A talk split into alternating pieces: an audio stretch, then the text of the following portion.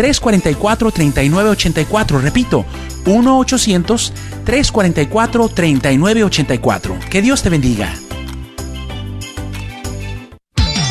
Gracias por escuchar KJON 850 AM Carrollton Dallas Forward en la red de Radio Guadalupe, radio para su alma.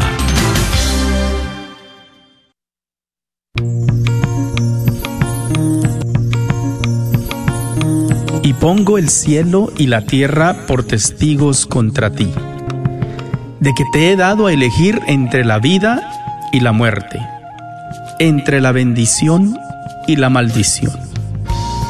Elige pues la vida para que vivas tú y tus descendientes. La red de Radio Guadalupe y la Comunidad Católica Provida, Ministerio de Respeto a la Vida de la Diócesis de Dallas, presenta Celebrando la Vida. Y con ustedes, Aurora Tinajero y Patricia Vázquez. Se está acabando con la humanidad y los pequeños pagan tan dura realidad. Se está perdiendo la sensibilidad de valorar la vida ante la maternidad. Se está jugando con la integridad la mujer que ahora se le ha dado la oportunidad de que realice un crimen que es legal, justificado como un acto de salubridad. ¡Qué absurda es nuestra realidad! Que contradice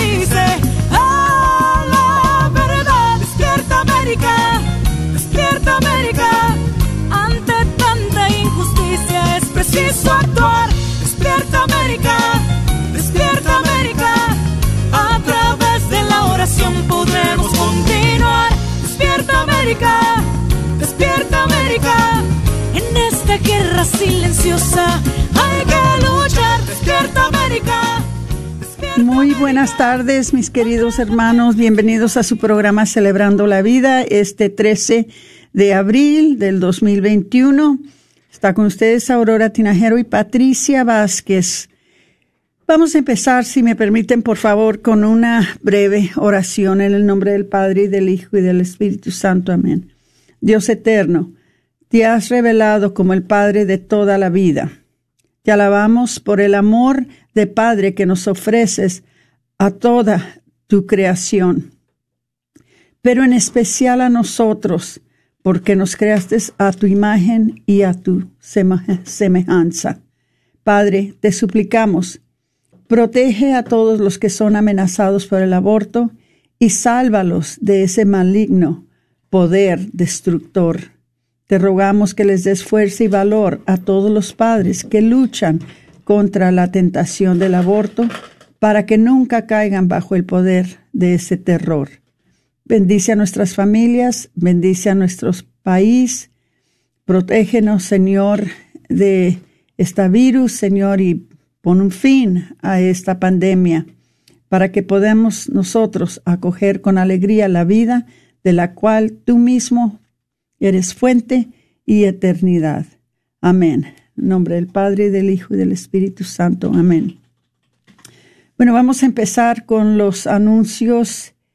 Eh, parece que va a haber un, un entrenamiento de ángeles gabrieles. Esto es el primero de mayo. Si ustedes gustan participar en este programa de ángeles gabrieles, ¿qué son ángeles gabrieles? Ángeles gabrieles son personas que asisten a las mujeres que deciden por la vida cuando están embarazadas, pero necesitan a alguien que las acompañe, alguien que las ayude. El ángel Gabriel no necesariamente les da lo que necesitan en cuanto a cosas materiales, en cuanto a, a, dinero, lugar. Nosotros nos encargamos de eso. Lo único que tienen que hacer es acompañarlas, llamarlas, hablar con ellas, aconsejarlas, ayudarlas en esa manera. Más bien es un acompañamiento eh, emocional, espiritual. Pero si hay necesidades de cualquier cosa, si hay necesidades económicas, si hay necesidad de, de algún doctor o hospital, todo eso nosotros somos los que lo proveemos y eso no cae ah, sobre los hombros de la ángel Gabriel. El entrenamiento en español va a ser el primero de mayo. Va a ser de las ocho y media a las cinco y media. Si ustedes gustan ser parte de esto, ustedes necesitan entrar en provida de dallas.org. Ahí van a ver ustedes el banner que dice entrenamiento para Ángel Gabriel. Ustedes allí donde dice aprenda más, allí entran, se inscriben y, pueden venir a, la reunión. Es, es una labor, es un ministerio hermoso, hermoso. Tanto yo como Patricia somos parte de este ministerio de Ángeles Gabrieles y, es un acompañamiento muy hermoso para una mujer que eligió la vida. Entonces, uh, eso es uh, una de las cosas que vienen. Uh, otra de las cosas que les quería decir es que ya se llevó a cabo la conferencia Educar por la Vida que fue este fin de semana pasado. Les quiero dar las gracias a todas las personas que nos acompañaron. Eh, nos acompañaron desde Missouri, nos acompañaron desde la Florida, desde California y claro, aquí personas locales. Y eh, fue una conferencia muy buena porque dio instrucción, a los padres, a los catequistas, a cualquier educador sobre la manera de manejar los problemas que se están viendo hoy en día con em, la ideología de género y más bien enfocada en transgénero y enfocada en homosexualismo. Entonces tuvimos a un experto que trabaja con la organización de Courage que nos habló sobre la manera que nosotros debemos de manejar ese asunto cómo es que podemos hablar con nuestros hijos, cómo es que podemos hablar con nuestros estudiantes. Estuvo muy interesante. Hubo una charla también sobre qué hacer para ayudar a los jóvenes en este día a manejar las redes sociales y qué es lo que los padres necesitan saber para poder ayudar a sus hijos a que no se adicten a a las redes sociales, pero que las puedan manejar de una manera saludable. Eh, se habló sobre el noviazgo, se habló sobre eh, la teología del cuerpo, ¿verdad? Eh, hubieron bastantes charlas, hubo también una charla sobre qué, cuáles fueron los principios del aborto, cómo fue que sucedió, cómo fue que dejamos que esto sucediera, cuáles son las mentiras que nos dijeron para llegar al punto que estamos ahora. Estuvo muy interesante. Eh, ojalá que la siguiente vez que nos reunamos, que nos puedan acompañar más personas. Desafortunadamente, no fue de interés para muchas personas, nada más 10 personas parece que están teniendo estos problemas en sus familias, porque nada más 10 personas se inscribieron para, para la conferencia, pero creo yo que esas 10 se fueron muy bien evangelizadas, muy bien equipadas, muy bien formadas para poder eh, ahora afrontar estas eh, cosas, estos asuntos, estas em, eh, cosas que son contraculturales con sus hijos, con sus estudiantes, con cualquier persona que conozcan que tiene una inclinación hacia la homosexualidad o, que quieren ser transgénero, o personas que están teniendo problemas con relaciones. Todo eso creo yo que hubo una preparación muy completa y muy buena. Como les digo, nada más 10 personas estuvieron con nosotros y esas 10 personas se los agradecemos mucho porque se toma mucho trabajo para, para planear un evento de esto y les agradecemos mucho que estuvieron con nosotros. déjenme ver qué más les tengo. Eh, bueno, les voy a decir de una vez que todos los viernes de las 10 a las 11 a veces de las 10 a las diez y media, porque tratamos de mantenerlo un poquito corto. Estamos tomando turnos. Eh, Patricia Vázquez, Omar Aguilar, Antonio Estrada y su servidora eh, para darles enseñanzas o actualizar, actualizarlos sobre lo que está pasando en estos tiempos en la cultura y todo lo que afecta a la vida. Eh, los medios de comunicación, claro, ya sabemos, no nos dicen mucho. Entonces, ah, este es un servicio que estamos proveyendo por ustedes por medio de Facebook. Si ustedes entran a Comunidad Católica Provida en Facebook, ustedes van a encontrar a las 10 de la mañana, que es cuando sintonizamos para darles este programa que se llama Sin Filtros Provida. Sin Filtros Provida. Entonces, les invitamos que por favor nos acompañen para esto. También les queremos decir que el 28 de agosto, marquen sus calendarios, 28 de agosto, marquen sus calendarios porque vamos a tener el programa anual que tenemos siempre, que es una serie, serie de, ah, de, ah, lo que llamamos nosotros lecture series o es una serie de programas y enseñanzas. En este caso, pensamos que es muy importante por los problemas que están teniendo mucha gente ¿verdad? De hablarles de nuevo, traer a el Padre que estuvo con nosotros este fin de semana para que nos dé una explicación más larga sobre lo que está pasando en el mundo de la ideología de género, otra vez con un énfasis en transgénero y homosexualismo, pero también le vamos a pedir que hable de otras cosas. Entonces marquen sus calendarios para el 28 de agosto, que es cuando vamos a reunirnos para eso. Después les vamos a tener más detalles y ojalá que lo pongan en sus calendarios para que eh, nos puedan acompañar. Bueno, este Viernes Santo, el último Viernes Santo, que fue eh, en la cuaresma, nos reunimos eh, en Planned Parenthood para orar por los niños que están muriendo allí y que, verá, los que están bajo amenaza de muerte. Una de las cosas que nos dimos cuenta es de que en estos tiempos parece que están tomando eh, citas de las muchachas, pero más bien las están mandando a otros lugares porque no tienen abortista.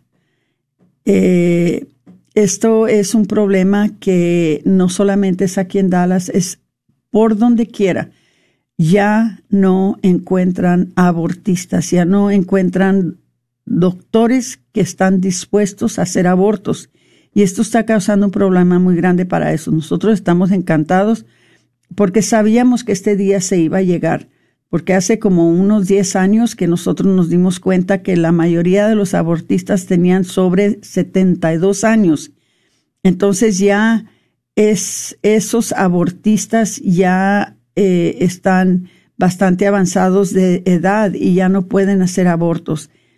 Y los doctores más nuevos como ya conocen más por la tecnología de la fetología, ya no están tan dispuestos a hacer abortos porque saben bien lo que están haciendo, saben bien lo que está pasando y, ya no tan fácilmente se prestan para esta industria. Entonces es una crisis que hay ahorita dentro de em, eh, Planned Parenthood y dentro de los centros de abortos de que no encuentran abortistas. En Planned Parenthood ese es un problema que no encuentran abortistas. Y decidimos, y Patricia, ahora de darles a ustedes una poquita de explicación sobre cómo es que un doctor se hace abortista y por qué es que se va. Porque muchos se están yendo, muchos están dejando la industria. Entonces les vamos a, a, a dar una breve explicación sobre un doctor que fue un abortista muy grande y que dejó la industria. ¿Y por qué la dejó?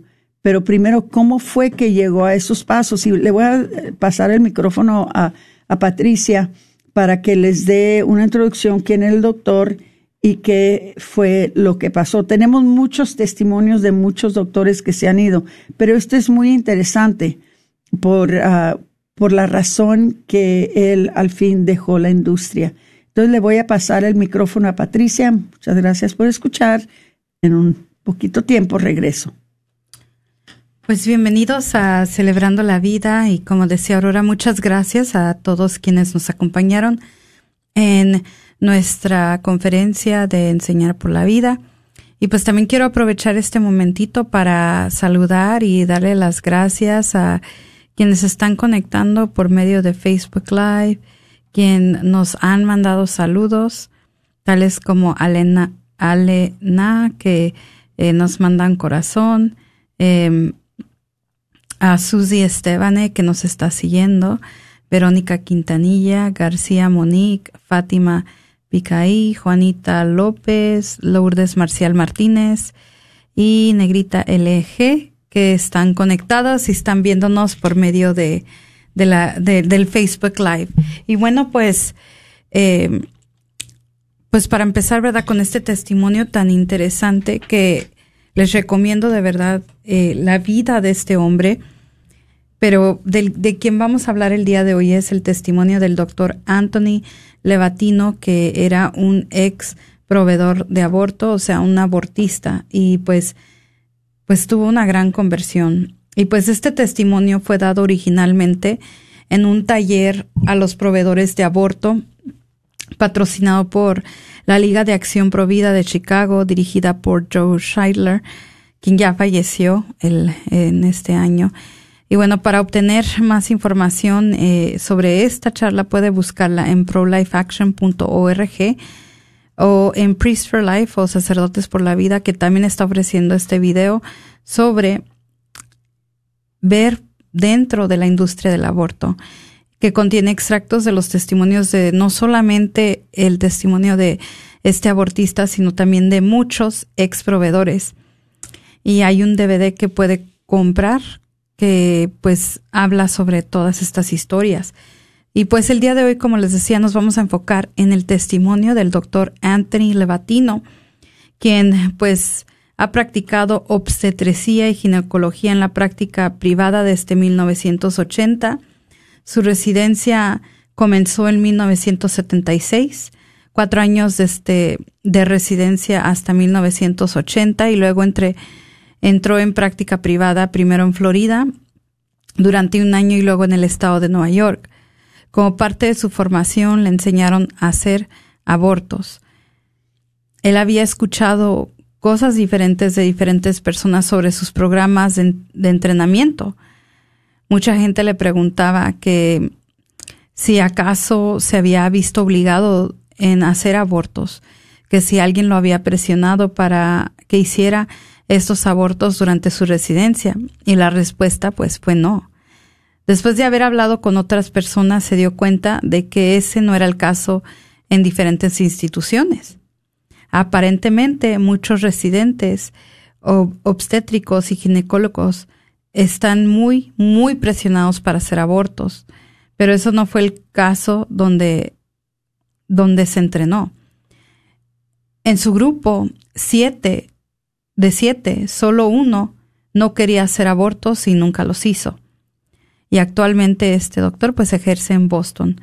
A diferencia de algunos otros oradores, nunca había estado involucrado en una fábrica de abortos en gran escala y se dio cuenta ahí que esto era realmente un gran negocio y que él quiere dejarle saber siempre a todas las personas con las que él comparte su testimonio que este es un gran negocio y no hay que dejarnos engañar. Él cree que el único propósito que se creó este grupo fue principalmente para realizar abortos. Sus experiencias son quizás un poco muy más universales en los términos obstetras y ginecólogos en el país que fueron entrenados para hacer abortos durante su residencia y luego continuaron haciéndolo como parte de su práctica privada, porque según esto era como ellos eh, vendían este tipo de entrenamiento porque iban a estar un poco más avanzados que los ginecólogos o obstetras eh, en ese tiempo, que iban a tener un avance eh, médico mucho mayor. Pero ciertamente nunca fue parte importante de su práctica privada para él. Él y su esposa, sin embargo, eran relativamente importantes en el área donde vivían, que era Albany, por un hecho infame, que hasta el día de hoy se arrepiente de haberlo hecho. Su grupo, que casi el único grupo que estaba realizando abortos tardíos, eh, estaba también ofreciendo procedimientos de dilatación y curetaje y dilatación y evacuación y recibieron referencias de toda el área en, nuestra, en, en, su, en, la, en su parte del estado, no solo de los médicos en Albany y Schenectady, sino también en los condados vecinos de 70 a 80 millas de distancia. Porque en ese tiempo él decía que tenían muchos, muchos pacientes que atender para hacerles procedimientos de aborto. Pero nunca contó los, el número de abortos que había hecho pero se alegró de no ver, de, alegró de no poder decir que era responsable de más de 50 mil abortos, pero se sabía que había hecho cientos de procedimientos. Eso es una participación directa y práctica de práctica como lo había dicho Schuyler cuando lo entrevistaba en esta ocasión con los forceps en la mano, o sea, las pinzas para hacer esta cirugía, llegando al útero de alguien y arrancando a un bebé. O sea, durante todo este tiempo, o sea, él, el, el doctor Levatino, por mucho tiempo él pensó que no había hecho, que no estaba realmente practicando abortos, eh, que no era algo un, mal, pero sin embargo, realmente él se le cargan pues 50 mil abortos que había practicado. La gente hoy en día le, pregunta, ¿verdad? ¿Por qué los médicos hacen abortos? Y a, lo que él responde que muchas de las razones ya han salido y van a, y, y, y, él las iba a amplificar, porque es menos lucrativo, ah, perdón, es mucho dinero el que reciben estos eh, abortistas al hacerlos. Una manera de hacer que el aborto esté menos disponible es hacerlo menos lucrativo. Lo que estamos viendo ahorita aquí en, en, Estados Unidos, que es un gran negocio. Y en todos los países en los que se quiere expandir el aborto, pues es comúnmente siempre presentado como que va a ser un beneficio para las personas de bajos recursos, pero detrás de eso, pues no se ven que hay otros países que están pagando para que estos abortos sean accesibles. Eh, no hay no hay realmente hoy en día un, un, argumento válido que diga que el aborto no es algo lucrativo, porque ahí lo estamos viendo ahorita con Planned Parenthood, que Planned Parenthood lucra de, de los abortos. Eh, ellos, si les quitan el aborto, realmente no son, eh, no, no tienen negocio. Se les cierran las puertas porque por lo que van detrás es detrás de un aborto. También en esa pregunta de por qué los médicos hacen abortos o por cuando le preguntan a él que por qué él hizo los abortos, pues él siempre respondía diciendo hay algo filosófico que es lo primero. Como me gusta decirle a la gente, si usted es pro elección o lo que a mucha gente le gusta decir moralmente neutral sobre el tema, y si es que hay tal cosa como ser neutral y realmente no la cree que hay, si usted está a favor de la elección y resulta ser ginecólogo, entonces, depende de usted tomar los instrumentos en la mano y realizar activamente un aborto. Según esto es lo que para él era ser proelección, o sea, usted tenía la elección de hacerlo o no hacerlo. Es la asociación más natural del mundo y lo haces como parte de tu entrenamiento. Él lo miraba de esta manera. Y él decía que había mucho que aprender del aborto, Decía que sonaba horrible, pero que era la verdad. Hay muchas cosas médicas que puedes aprender según este doctor, aprendiendo haciendo abortos que incluso se traducen en el resto de tu práctica, como, por ejemplo, cómo hacer un buen degrado, ¿verdad? Un, un, buen degrado de aborto. cómo hacer, por ejemplo, en circunstancias difíciles. Un degrado durante el aborto es más peligroso que un degrado hecho por cualquier otro propósito. Le enseñaron a hacer abortos salinos también durante su residencia y él quisiera asumir que la mayoría de la gente aquí está bastante sofisticada y sabe lo que estos procedimientos implican. Cuando da charlas en casa, tiene una presentación de diapositivas porque mucha gente no sabe de qué se trata el aborto, no saben lo que se está abortando y no saben cómo se está haciendo. Pero hacer un aborto salino te enseña a hacer una, una buena amniocentesis. Creo que, hago- que en, sus palabras dice, creo que hago lo mejor amniocentesis de la ciudad, de la ciudad y lo aprendí haciendo abortos. O sea, lo miraba como un gran beneficio el practicar los abortos porque aprendía a más detalle cómo reaccionaba el cuerpo humano y en este caso el cuerpo de los bebés tras estos procedimientos. Continuaba diciendo, en cualquier caso, si usted está de una persuasión que si las mujeres tienen una opción, si te han vendido esa lista de bienes y lo crees, y eres ginecólogo, entonces hazlos. Él recomendaba, ¿verdad?, que si tú estabas en esto, pues ¿por qué no hacerlos? Y en el camino descubres que haces mucho dinero haciendo abortos, ahora puedes ganar mucho dinero siendo médico, de todos modos, y no voy a tratar de negar y decir, negar y decir que eso no es verdad. Ah, me hago una muy buena vida, espero siempre hacerlo, pero no haré otro centavo haciendo un aborto. No vale la pena para mí. Y esto ya fueron sus palabras después de tener esa gran conversión. Y pues continuaba diciendo que en su práctica él es, eh, el, promedio era de do- entre 250 y 500 dólares por un aborto. Y era dinero en efectivo. Y esa era la única vez que como médico puedes decir, o me pagas por adelantado o no voy a cuidar de ti. Porque esto era realmente algo totalmente electivo. Cuando una mujer viene a, decía, cuando una mujer venía a mí y está embarazada y su marido ha perdido un trabajo y tal vez su seguro no está en vigor, no la rechazaremos. Pero cuando alguien va a tener un aborto es procedimiento electivo.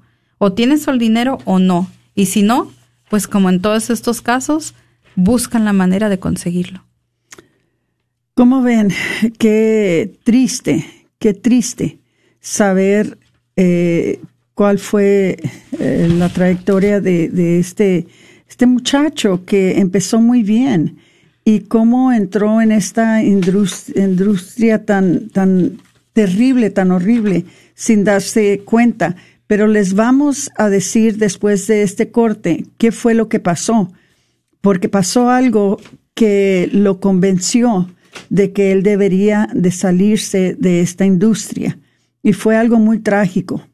Pero no les voy a, a decir más porque vamos a platicarles más después de la pausa. Mientras tanto, les pedimos que por favor no se nos vayan. Esto es necesario que ustedes lo sepan para que sepan qué es lo que pasa en la mente de un doctor cuando siente de que está justificado de hacer ah, esto. Entonces regresamos después de unos dos minutos, no se nos vayan, ¿ok?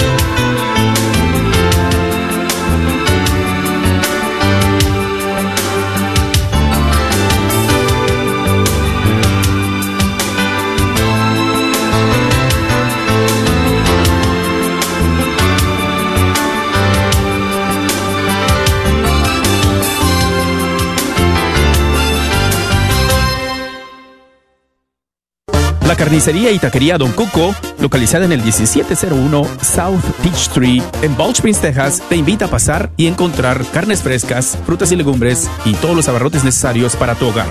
Recuerda que todos los días puedes encontrar carnitas frescas, barbacoa, chicharrón y los fines de semana, fajita, rico menudo, pozole y pollos al carbón. No olvides que también puedes hacer una orden para tus eventos especiales. Llámales al 972-285-6200. Un minuto de misericordia. Compartimos un extracto del diario de Santa Faustina Kowalska para que todos recibamos la misericordia de Jesús. Mi generosidad con los pecadores cuando se arrepienten no tiene límites. Los persigo con mi misericordia en todos sus caminos. Les hablo a través de los remordimientos de conciencia, a través de los fracasos y sufrimientos, a través de las tormentas y los rayos les hablo con la voz de la Iglesia.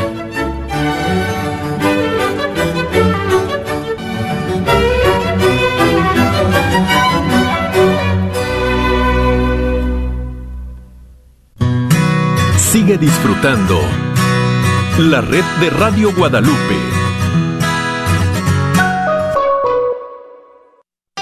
Abril 15. La fecha límite para procesar tus impuestos no ha cambiado. Llama a EZ Rapid Tax al 972-620-3810, 972-620-3810. Una vez más, no lo olvides, la fecha de procesar tus impuestos, abril 15, no ha cambiado. Llama a EZ Rapid Tax al 972-620-3810. 972-620-3810.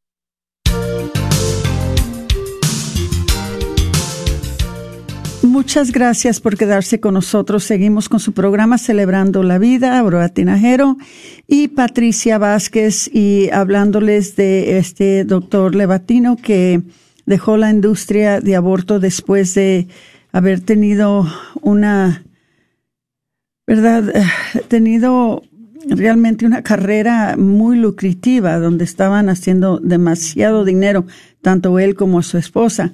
Y sigue él entonces con su historia en, en eh, este comunicado que tenemos. Dijo, tuve complicaciones como todos los demás.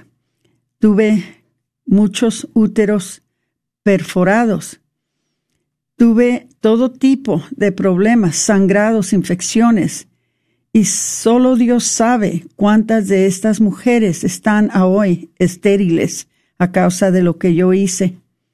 Recuerdo que me llamaron a la oficina de mi presidente porque una joven que había abortado apareció curiosamente en, en el lugar donde yo trabajaba y el aborto había sido incompleto. Le había dejado partes del aborto, o sea, partes del niño en, en el útero. Dice, yo no había hecho bien mi trabajo y ella pasó un bracito y una piernita cuando estaba ya en su casa y se asustó porque no se dio cuenta de lo que había sucedido. Entonces esto empezó una incomodidad eh, porque causó un tremendo conflicto dentro de mí, dice estaba haciendo mis GNCs, o sea, dilataciones y curatejas, cinco y seis a la semana y estaba haciendo salines todas las noches cada vez que estaba yo eh, trabajando. Si saben lo que son los salines, ¿verdad? Donde queman al niño vivo. Y a veces, dice él, salía el niño vivo, quemado. Dice, el residente consiguió el trabajo de hacer las salinas. Dice, y por lo general habría dos o tres de ellos y fueron horribles porque podía ver el bebé intacto, entero, que nacía a veces vivo. Esto fue muy, muy aterrador, dice. Era un tipo de existencia que realmente le volteaba a uno el estómago. Sin embargo, dice, yo estaba haciendo eso al mismo tiempo que mi esposa y estábamos tratando de tener un hijo. Estábamos teniendo muchas dificultades con eso. Dice, habíamos estado casados ya un par de años y en ese momento ningún bebé venía. De repente nos dimos cuenta de que teníamos un problema con la infertilidad. Yo seguí haciendo los abortos, no me detuve, pero fue muy duro. Dice, nos estábamos volviendo locos tratando de encontrar un bebé para adoptar porque una vez que se hizo el trabajo nos enteramos, como dijo el especialista de infertilidad, que era un buen amigo, eh, de que no podíamos quedar embarazados. Dijo, no cuenten con eso. Así que empezamos a buscar desesperadamente un bebé para adoptar. Dice, y yo los estaba tirando a la basura a casi nueve y diez niños a la semana. Incluso dice, se me ocurrió entonces, ojalá una de estas personas me dejara tener su hijo, pero no funciona así. Así que mi conflicto estaba allí. Hay otros conflictos que incomodan también este trabajo. Dice, después me fui a Florida por un año fue un tiempo muy bueno, dice, pero no era el lugar para una pareja joven con niños pequeños, al menos el lugar donde nos habíamos establecido, así que después de un año nos fuimos de allí. Dice, hice algunos abortos todo el año y eso es porque había una población mayor allí, no había mucha gente joven. Dice, entonces, por no haber demanda, me tuve que ir de esa zona. Me encontré entonces en Albany y volvimos allí porque allí estaban nuestras raíces. Mi pareja y yo seguíamos haciendo abortos. De hecho, fue un centro de referencia para abortos en, en ese lugar, en esa zona, el que nosotros teníamos. Solo había hecho un aborto DNI, o sea, delitación y evacuación, como residente y fue con él, fue con él porque él estaba en ese momento simplemente explorando la idea de hacerlo. Entonces, dice, yo empecé a ver el aspecto positivo de hacer este tipo de abortos, si lo pueden decir de esa manera. Pero si ustedes no saben de lo que se trata la dilatación e evacuación, no puedo describirlo más allá que decir como médico que está sentado allí llorando. Y me refiero a rasgarse. Se necesita mucha fuerza para hacerlo, porque se ven muchos brazos y muchas piernas de los niños y los tiene que poner uno en una pila en la parte superior de la mesa. Si alguno de ustedes no sabe lo que es este procedimiento, voy a referirlo fuertemente eh, en la película del doctor Nathanson. ¿Se acuerdan? Doctor Nathanson fue el doctor que testificó frente a la Corte Suprema para que se legalizara el aborto. Eh, este video, si no lo han ustedes visto, si no lo han ustedes todavía eh, escuchado, se llama El eclipse de la razón. El eclipse de la razón, lo deberían de buscar. Dice, creo que es una obra absolutamente magnífica y cuando esta película se termina, sabrán de lo que se trata, la dilatación y evacuación el procedimiento más horrendo que pueda haber. Dice, entonces, dice, eh, nos, uh, déjeme ver, aprendí a hacer los abortos de, dilatación e evacuación y ahora se casó con su esposa, dice, tenía una familia propia y ya no había presión para adoptar un niño. Parece que tuvo un niño como sucede a menudo, aunque los libros dicen que no se supone que no es que no se supone que, pero estadísticamente no hace ninguna diferencia. Después de que adoptamos un niño, después de años de intentarlo, tuvimos nuestro hijo propio. Así que teníamos un niño y una niña y estábamos perfectamente contentos con eso. Dice, la vida estuvo muy buena para mí hasta el 23 de junio de 1984. Dice, yo estaba en casa en ese momento y teníamos algunos amigos y nuestros hijos estaban jugando en la paz, parte trasera del patio. A las 7.25 de la noche oímos el chirrido de, las, de los frenos frente a la casa. Salimos corriendo y mi hija, Heather estaba tirada en la carretera. Hicimos todo lo que pudimos, pero ella murió. Déjenme decirles algo. Cuando pierdes a un niño, a tu hijo, la vida es muy diferente, todo cambia. De repente la, la, idea de la vida de una persona se vuelve muy real. Ya no es un curso de embriología. Ya no solo es un par de cientos de dólares. Todo es real. Es tu hijo al que enterraste. Las viejas molestias volvieron en picas. Ya ni siquiera podía pensar en hacer un aborto. No era posible.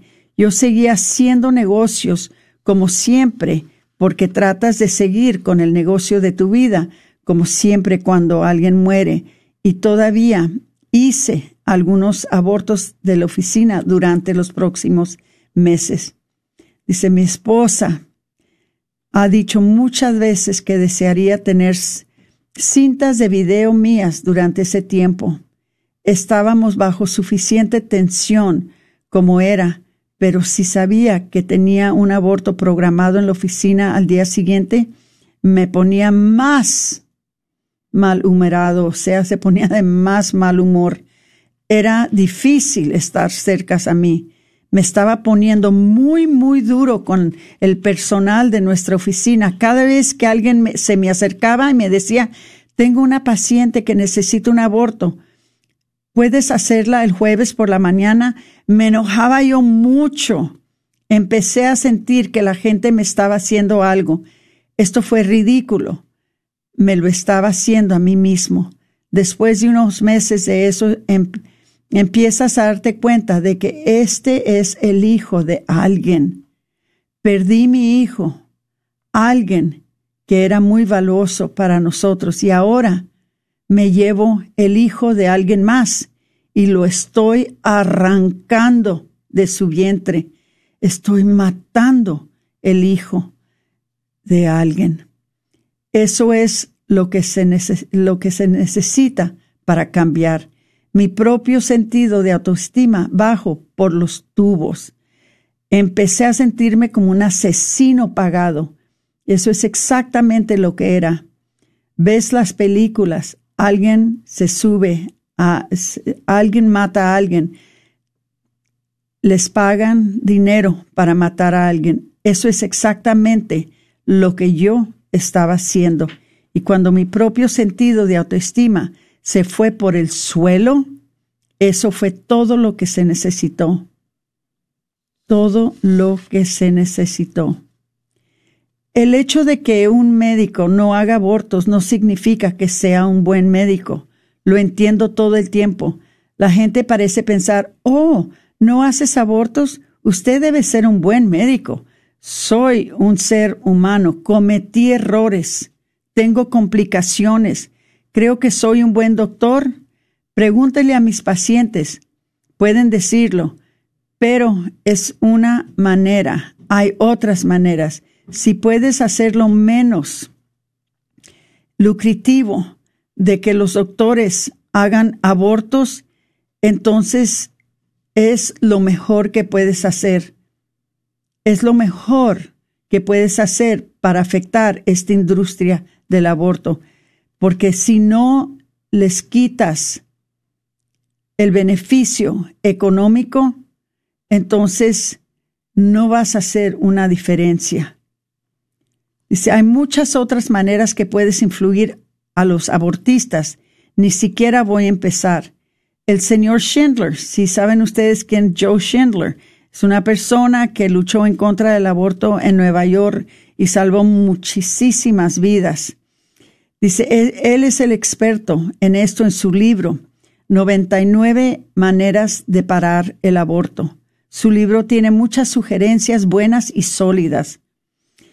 Algo que insisto en que creo que es eficaz es la idea errónea en público de lo que se está abortando. Oigo esto todo el tiempo, dice. Me está volviendo loco. Es una mancha de tejido. ¿Cuántas veces lo has oído? Tanto el rato. Es una mancha de tejido. Uno de mis mejores amigos es microbiólogo, de doctorado y es el jefe de la investigación de una compañía muy importante. Este no es un bimbo. Él es un sabio, él es muy preparado y me conoce bien y es muy diferente a mí para ponerse delante de un grupo de personas y tomar un una fuerte voz, una posición pública en cualquier cosa. Y él lo sabe en el último año, más o menos, de repente nos ve a nosotros, a mi esposa y a mí haciendo esto y eso hizo que su curiosidad se fuera. Así que tuvimos una discusión al respecto. Realmente no sabía él cómo se sentía al respecto. Tiene un par de hijos, una buena familia, lo hacen muy bien. No podría creerlo. Eh, un microbiólogo con doctorado y no tenía ni idea de lo que es abortar un niño, de lo que es crear un cáncer en la sociedad. Es muy educado y muy inteligente, pero cuando él me dijo, ¿cuál es el problema? Es solo una mancha de tejido. Era un microbiólogo de doctorado ¿Cómo creen ustedes que la persona en la calle puede ser protegida con este tipo de doctores? La gente no sabe, no sabe en las manos que está cayendo cuando caen en las manos de estos doctores. Dice, la gente de este país, los americanos, tienen corazón, de verdad que sí. No conozco a nadie más en este mundo que dé la forma en que lo hacemos cuando la gente se muere de hambre en Utopia o en cualquier otro lugar. Tenemos nuestros problemas, muchos problemas, dice. Y no estoy de acuerdo con todo lo que hace este gobierno y creo que hacemos muchas cosas malas. Pero este país sí tiene corazón sí tiene corazón. Si ustedes recuerdan cuando Jessica, todos nos acordamos, creo, cuando Jessica, la niña en Midland, Texas, que cayó en un agujero, el país paró. Todo se paró. El, país se volvió loco. Tenían que sacar esa niña de ese agujero.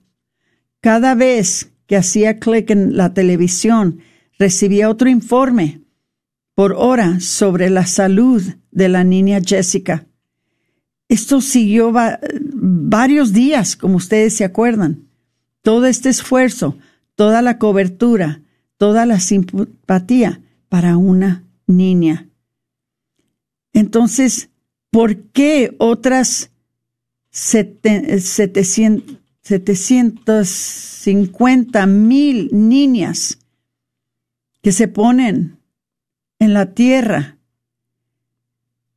en máquinas de succión cada año, no importa.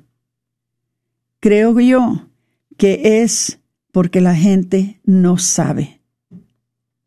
Es porque la gente no sabe. Si tuviera que elegir una cosa que creo que es algo con lo que no estoy contento con la gente provida, es la desorganización. Es terrible y eso es verdad. Yo puedo atestiguar de eso. Al menos hay cierta coordinación entre las oficinas, pero mi impresión ha sido, al hablar con otras personas, que ha habido tanta desorganización. Tienen que orar mucho por nosotros los que somos pro vida, porque necesitamos unidad, necesitamos ser unidos y nos falta mucho la unidad. Hay mucho buen eh, esfuerzo en marcha, que creo que gran parte del esfuerzo es, ah, se desperdicia porque no estamos trabajando juntos. Hay que trabajar juntos. En Planned Parenthood están muy unidos y trabajan juntos. Déjenme ver cuánto tiempo tengo. Bueno, les voy a decir lo último que dice él en, en, su, en su testimonio. Dice, otra cosa que quisiera mencionar es algo que quiero tirar, que quiero decir porque es algo que quiero aprender de, la, de, ustedes. El estado de las leyes de consentimiento paterno en muchas áreas. Hicimos abortos, de acuerdo, pero voy a dar, pero voy a darnos unas palmaditas en la espalda. Nunca, nunca tocaríamos a un menor sin el consentimiento de sus padres. No hicimos eso, pero sí saben que en algunos lugares aquí en los Estados Unidos se pueden hacer los abortos sin el consentimiento de sus padres. Entonces, muchas chicas de 15 o 16 años llegaban allí a los centros de aborto y llegan a los centros de aborto para recibir abortos y Planned Parenthood y los centros de aborto no les importa la edad, lo que les importa es el dinero. Entonces, tenemos una batalla muy grande en este momento en la que estamos activamente involucrados. Entonces, eh, no importa cómo lo quieran llamar, muchas de las personas que están a favor del aborto, tal vez con mucha firmeza, también tienen hijos. Y no importa qué tan, pro-choice o pro-elección sea, eh, puedo apostar, dice, puede apostar dinero. Dice, si que no quieren que nadie toquen a sus hijos sin que ellos lo sepan. Pero se los están tocando. No solamente los están tocando, los están dañando en estos lugares en donde hace la aborta. Este es un problema que cruza las líneas, este es un problema grande. Entonces, eh, uno de, ah, nos pide que por favor vamos a unirnos, vamos a dar un paso que puede ser el paso más importante para educar a la gente para ayudar a que todo el pueblo sepa lo que está pasando. Les digo, esto es importantísimo. Se han salvado muchas vidas ahora en Planned Parenthood porque no encuentran abortistas. Pero es muy importante de que nosotros lo hagamos imposible de que alguien pueda abortar a un niño. Es importante de que lo hagamos imposible y eso es el deber nuestro. Ojalá que lo hagamos, hermanitos. Parece que se nos acaba el tiempo. Déjame ver. ¿Qué tanto tiempo tenemos, mija? Tres segunditos. Déjeme ver. ¿Tres minutos? Tres segundos y tres minutos. Ay, qué bueno. En tres minutos. ¿Hay algún comentario que quisieras hacer, Patricia, antes de, de que dejemos el programa? Pues nomás, Aurora, de que este es un ejemplo para todos nuestros eh, radioescuchas o quienes están escuchando de que la misericordia de Dios es muy grande y fue un muy buen tema para tocar el día de hoy porque pues acabamos de celebrar la fiesta de la Divina Misericordia y pues esto nos da, nos muestra, ¿verdad?, de cómo la misericordia de Dios es tan grande, mucho más de lo que podemos imaginar y cualquier persona puede cambiar su vida y, tenemos que tener misericordia por estos niños, estos niños que no tienen ni idea a lo que van cuando los marchan las, las madres a estos centros. Nosotros tenemos que hacer todo lo que podamos hacer. Eh, estamos haciendo lo mejor que podemos, pero créanmelo, ¿saben cuántos niños se salvaron el día que estuvimos haciendo el rosario por la vida el día, el Viernes Santo? Se salvó que fue, Patricia, un niño y pensamos que fueron dos más, fueron tres. No le hace uno o tres. Para nosotros, con que se salve una vida, ya es algo para nosotros increíble. Regocijamos y celebramos porque una vida se salvó. Imagínense que podamos hacer todo lo posible para que se salven todas las vidas que Dios llama a ser creadas, toda vida que Dios llama a este mundo que tiene el derecho a vivir y tiene un propósito para su vida que Dios le ha dado y por eso los ha llamado a la existencia. Nosotros tenemos que asegurarnos de que ese niño tenga la oportunidad que tuvimos nosotros, tenga la oportunidad que tenemos todos de poder cumplir con el plan de Dios y poder vivir nuestras vidas sin el peligro de que alguien nos va a arrancar la vida de una manera tan cruel y tan horrenda. Hermanitos, tenemos un trabajo muy, muy pesado y muy grande. Se están poniendo los tiempos peor en vez de mejor.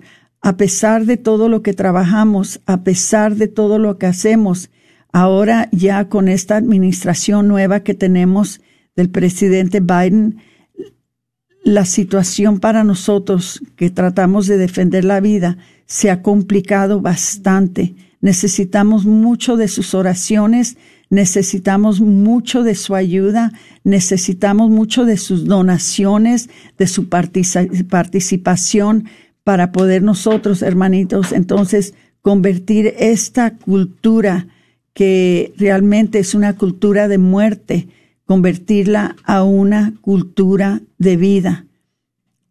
Dijo San Juan Pablo II, este es el trabajo más importante en la tierra ahora. Entonces, hermanitos, ojalá que todos nos acompañen y nos ayuden a desempeñar este trabajo que es tan importante. Nos quedan 30 minutos. Iba a abrir los teléfonos por si querían hablar, pero ya no se prestó el tiempo pero les pido por favor que sigan orando. Eh, el viernes va a estar con ustedes en Sin Filtros Provida Omar Aguilar. Em, escúchenlo en live stream en Facebook y les voy a decir, compartan el programa, por favor, sigan compartiendo. Eh, a ver cuánto tiempo tenemos, Patricia. Se despide de ustedes su hermana Aurora Tinajero y Patricia Vázquez con su programa Celebrando, la vida.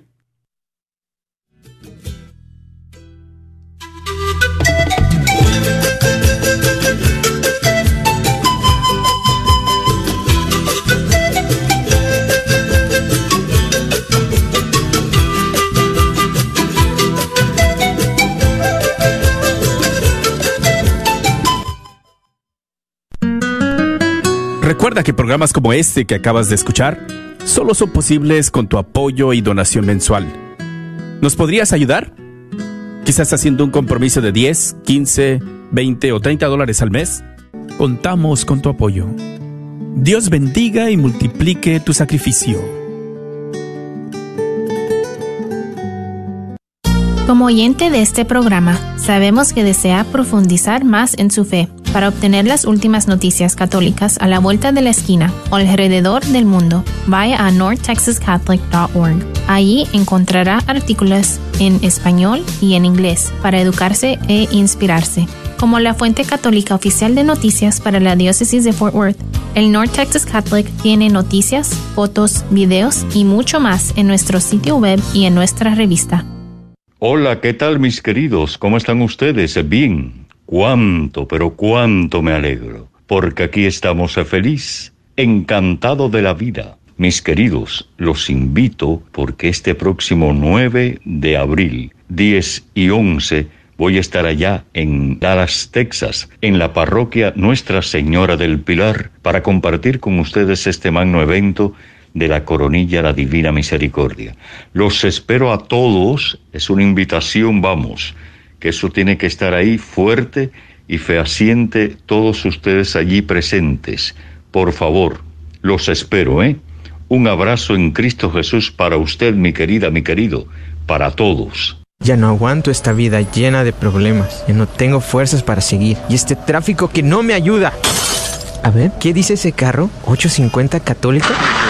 ¿Sabías que con tan solo pegar la calcomunía de la radio en tu carro puedes salvar un alma? A la vez que estás evangelizando. KJOR 850 AM, Carlton Dallas Forward.